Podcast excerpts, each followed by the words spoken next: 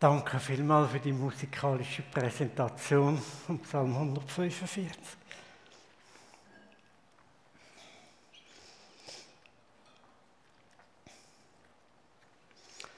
Es ist wirklich ein wunderbarer Psalm, wo wir da miteinander wo wir gelesen haben, gehört haben, wo unsere zwei gesungen haben. Wir dürfen die Worte von dem Psalm einfach die neuen Sinne aufnehmen, so aufsaugen wie ein trockener Schwamm. Ich möchte jetzt den Psalm in drei inhaltliche Schwerpunkte aufteilen und mit euch zusammen vertiefen. Ist egal, wenn ihr es nicht lesen könnt, wenn es ein bisschen zu klein ist. Mir ist es darum gegangen, so, als ich angefangen habe mit, mit, dem Psalm befassen, habe ich dann Leuchtstift genommen und einfach einmal angeschmiert und ein bisschen angefangen aufteilen, aufgliedern, was da drinnen alles vorkommt. Ich habe drei Farben verwendet generell. Einmal im ersten Teil das grün markierte. Da ist mir aufgefallen, das beschreibt die ganzen Haufen Stichworte, beschreibt das, wie Gott ist. Es ist eine unglaubliche Fülle, die das beschreibt. Gottes Eigenschaften und seine Charakterzüge werden da in ganz vielen Stichworten beschrieben. Das schauen wir uns genauer an. Dann das Gel markierte, das zeigt unser Handeln auf. Es ist ja logisch, als Reaktion auf Gottes barmherzigen Charakter, da muss es eine Reaktion geben von uns. Um das geht es. Es geht prinzipiell, dass wir Gott loben dafür. Es gibt aber noch einiges mehr. Und dann im dritten Teil sind noch die blau markierten. Da schauen wir zum Schluss noch an, wer soll eigentlich Gott alles loben? Klar, ich soll Gott loben. Wir Christen sollen Gott loben. Aha, es gibt aber noch mehr. Das wollen wir anschauen miteinander. Der erste Teil, wie ist Gott. Gott ist ein mächtiger Herrscher. In all diesen grün markierten Stellen wird beschrieben, wie Gott ist. Der Psalmist, der ruft ganz begeistert aus: Groß ist der Herr! Er muss eingestehen, dass Gottes Größe seine Pracht und Herrlichkeit, dass das einfach schlichtweg unfassbar ist. Nicht zu erfassen, ist nicht abzuschätzen. So ist Gott. Und ich habe da schon noch müssen schmunzelnd an unsere moderne Menschheit denken, wo ich erlebe das in meinem Geschäft, wo alles voll Kontrollwahn, alles will man korrekt erfassen, in Excel-Tabellen festhalten und zertifizieren, ganz kleinkariert.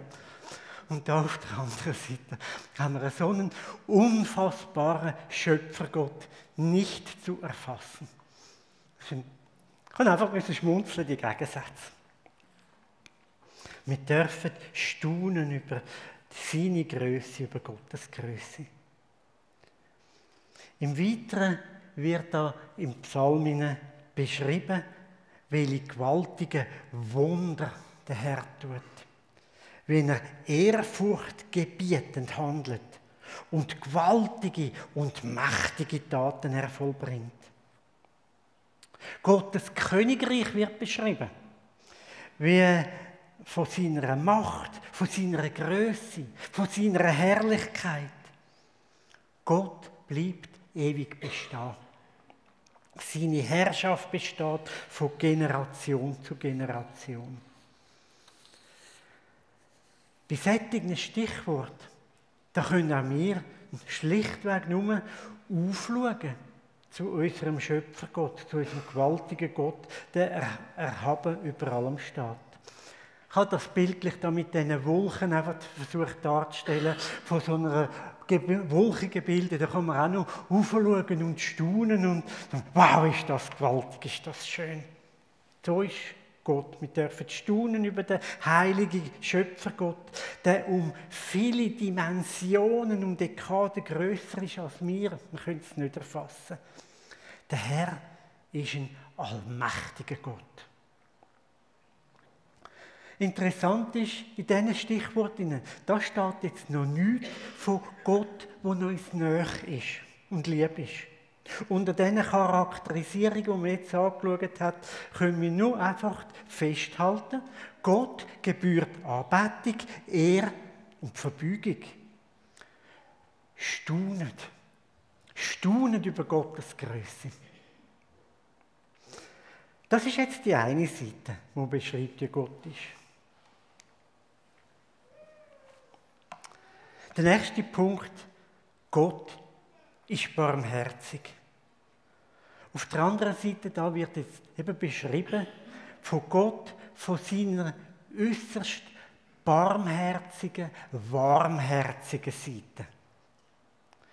Gott ist gnädig, barmherzig, geduldig und gut.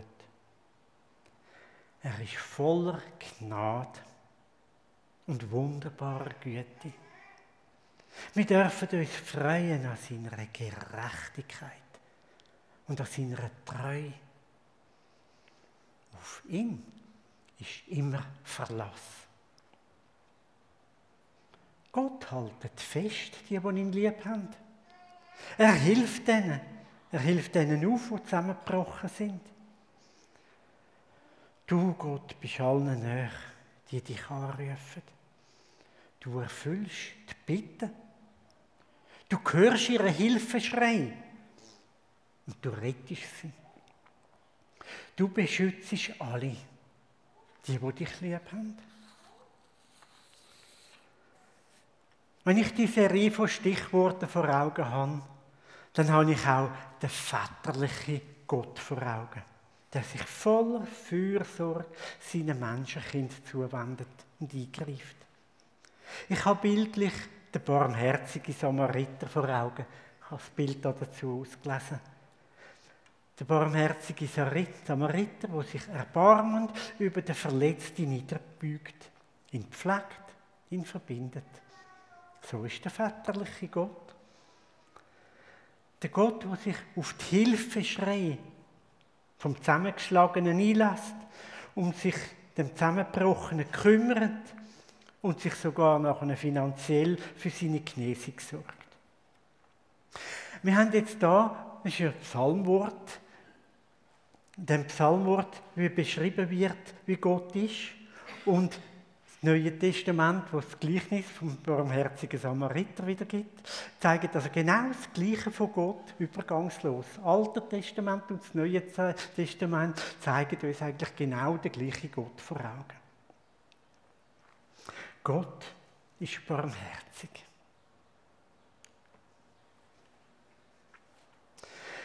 Gott ist ein treuer Versorger. Du, Gott, gibst ihnen zu essen zur rechten Zeit. Du öffnest deine Hände und du sättigst. Du gibst, was sie brauchen. Den kleinen Teil habe ich noch speziell erwähnen. Der Herr kümmert sich um unsere tägliche Versorgung. Und in mir klingt da jetzt so die Passage aus dem Unser Vatergebet klingt da in mir an. Unser tägliches Brot gib uns heute. Der kurze Satzteil ist eigentlich eine Kurzzusammenfassung und man könnte natürlich noch kräftig entfalten. Unser treuer Vater im Himmel, er sorgt sich für unsere tägliche Bedürfnis und Versorgung. Ich habe das einmal ganz speziell dürfen erleben, wie das ist. Ich habe, wenn ich also in mein bisheriges Leben zurückschaue, habe ich Gott über viele Jahre dürfen erleben, wie er mich treu führt. Also wie ein roter Faden durchs Leben durch. Manchmal ist mal ein bisschen Ecke gemacht, aber es war ein roter Faden. Durchwegs. Und auf einmal hat es einen Unterbruch gegeben. Und ich sage, also, jetzt verstehe ich dich nicht mehr, was das soll. Ich konnte nicht einordnen, um was das geht. Ich habe meine Stelle verloren. Wir als Familie haben die Wohnung verloren. Das war eine unglaublich turbulente Zeit. Aber was ich Gott auch in dieser Zeit hat dürfen er ist ein treuer Versorger. Ich durfte erleben, wie er uns übergangslos auch durch die Zeit durch versorgt hat. Ich bin arbeitslos gewesen. Ich habe eine neue Berufsausbildung angefangen, Ich habe gewusst, kostet 23'000 Stutz. Ich habe eine neue Wohnung suchen. Wir haben, ich bin vor einem, äh, da vor einem Hausvertrag, Hausmietvertrag gewesen. Ich würde sagen, doppelt so teuer wie vorher. Liegt doch nicht drin. Wie soll ich das machen? Das geht nicht. Ich kann doch nicht unterschreiben. Und da redet Jesus zu mir und sagt, Stefan, es ist alles in Ordnung. Ich regle das mit dir wegen deinen Finanzen. Darfst du ruhig unterschreiben? Unglaublich. So kann ich bezeugen, dass der barmherzige Gott stets, jederzeit übergangslos für mich und meine Familie gesorgt hat.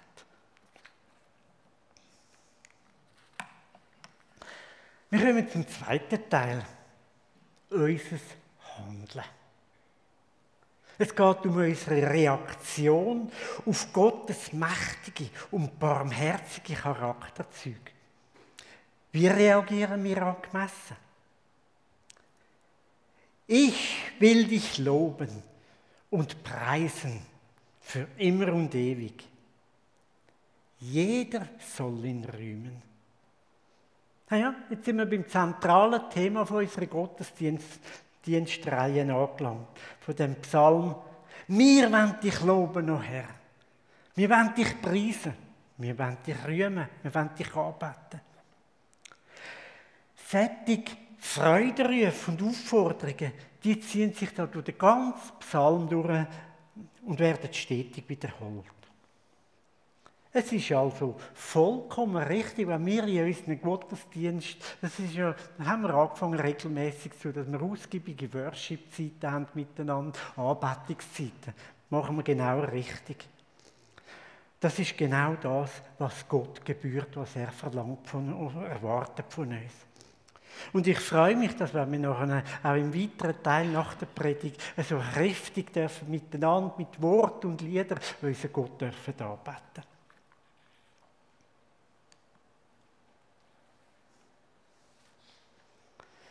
Unser Handeln, ich will von deinen Werken erzählen. Jede Generation soll ihren Kind von deinen Werken erzählen. Ich will verkünden seine gewaltigen Taten. Wir hören von seiner wunderbaren Güte. Wir werden jubeln vor Freude. Alle schauen erwartungsvoll zu dir.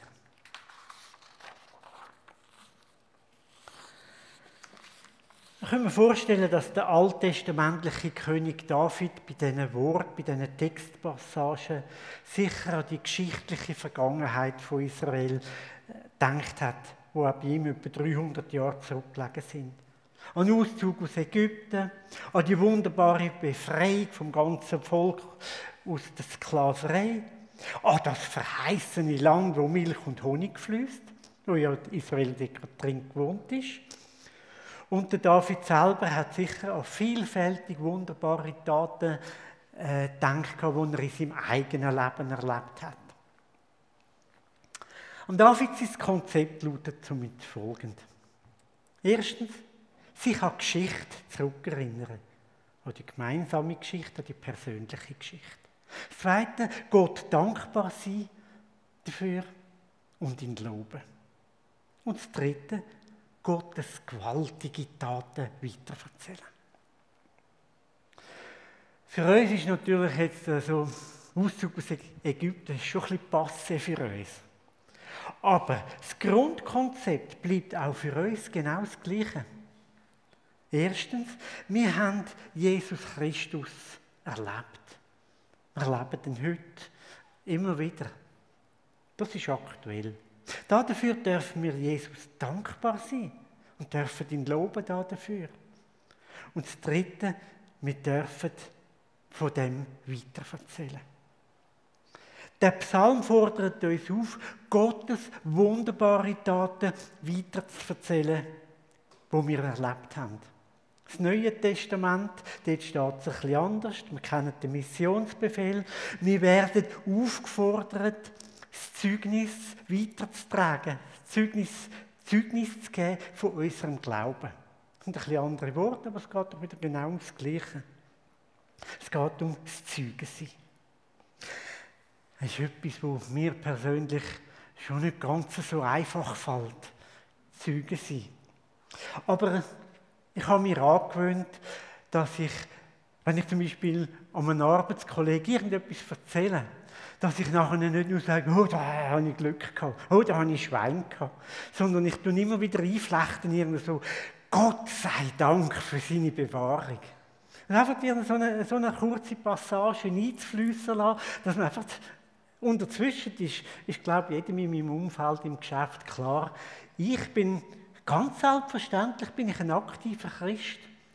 Es ist selbstverständlich, dass ich auf Gott vertraue, auf den Herr Jesus, wo real da ist und in meinem Leben eingreift und handelt. Ich hoffe, äh, ich kann das, nein, ich kann es nicht so gut, aber ich versuche es immer wieder und ich freue mich so ganz kindisch, wenn, wenn es mir wieder gelungen ist. Ich dachte, ja, ich kann Zeuge sein vom Herrn Jesus.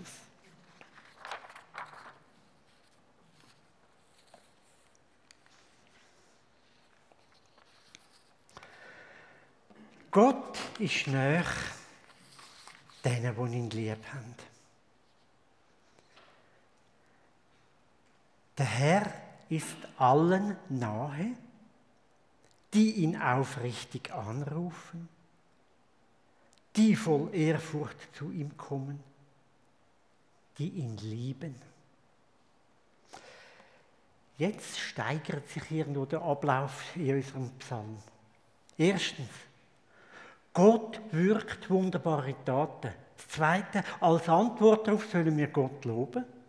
Und das Dritte, der Herr ist allen nahe, die ihn aufrichtig anrufen. Jetzt fängt Gott an unterscheiden. Das erste Mal hat unser Schöpfergott hat seine wunderbare Schöpfung, die er gemacht hat, seine Natur, die hat er für alle Geschöpfe gemacht. Ausnahmslos. Er hat seine Schöpfung allen zur Verfügung gegeben. Uns Menschen und den Tieren.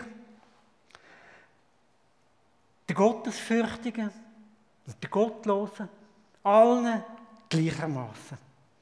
Und das wäre so der erste Teil, wo wir behandelt haben. Das ist der mächtige Schöpfergott, der Herrscher, den wir im ersten Predigteil besprochen haben.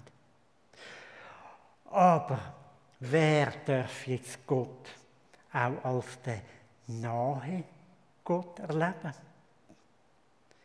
Es sind die, wo Jesus lieb haben. Es sind die, wo voller Ehrfurcht zu Gott kommen. Es sind die, wo der Herr aufrichtig anrufen, von Herzen ihn loben und ihn anbeten. Die dürfen den Herr als den nahe Gott erleben.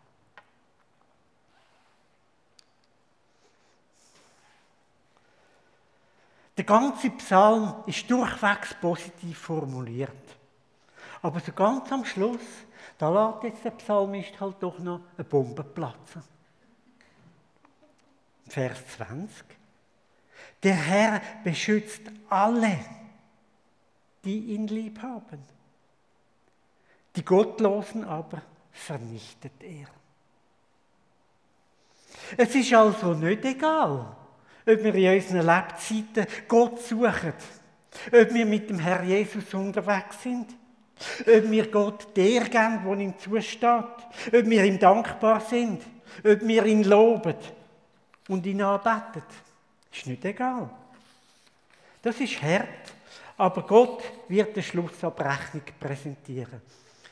So wie der Wirt im Restaurant nach einem feinen Essen, dann kommt halt der Wirt und tut noch die Rechnung herlegen. Dann gibt es die Schlussabrechnung. Gemäß dem Psalm da, da werden die Gottesfürchtigen werden Rettung erfahren. Und die Gottlosen werden vernichtet. Autsch. Das tut weh, das zu hören. Aber es ist in dem Psalm folgerichtig abgehandelt, wie das mal wird zu und her gehen. Und darum kommen wir jetzt als letzten Predigteil geht genau weiter. Wer soll Gott loben? Wer soll Gott loben? Ich will Gott loben. Jeder soll ihn rühmen. Jede Generation soll ihren Kind von deinen Werken erzählen. Alle deine Geschöpfe werden seine wunderbare Güte hören und werden jubeln vor Freude. Alles, was lebt, soll seinen heiligen Namen preisen. Ja, das haben wir ja schon angeschaut. Unser Schöpfergott stellt allen seine wunderbare Schöpfung zur Verfügung. Und darum sollen alle seine Geschöpfe sollen seinen heiligen Namen preisen. Ich, du, er, sie, wir, wir alle. Alle Tiere und alle Menschen sollen Gott loben. Sie sind alle zusammen gleichermaßen aufgefordert, um Gott der zu geben. Und so schließe ich meine Predigt mit dem letzten Psalmvers, Vers 21. Ich will den Herrn loben. Und alles, was lebt, soll seinen heiligen Namen preisen. Jetzt und für alle Zeit. Und das wollen wir jetzt tun miteinander. Wir wollen in Worship steigen, mit Liedern am Herrn dir geben und mit Wort. Die Zeit nehmen wir uns miteinander. Herr Jesus, danke vielmal für alles, was du uns da hast. Du großer Gott, du Herrscher Gott.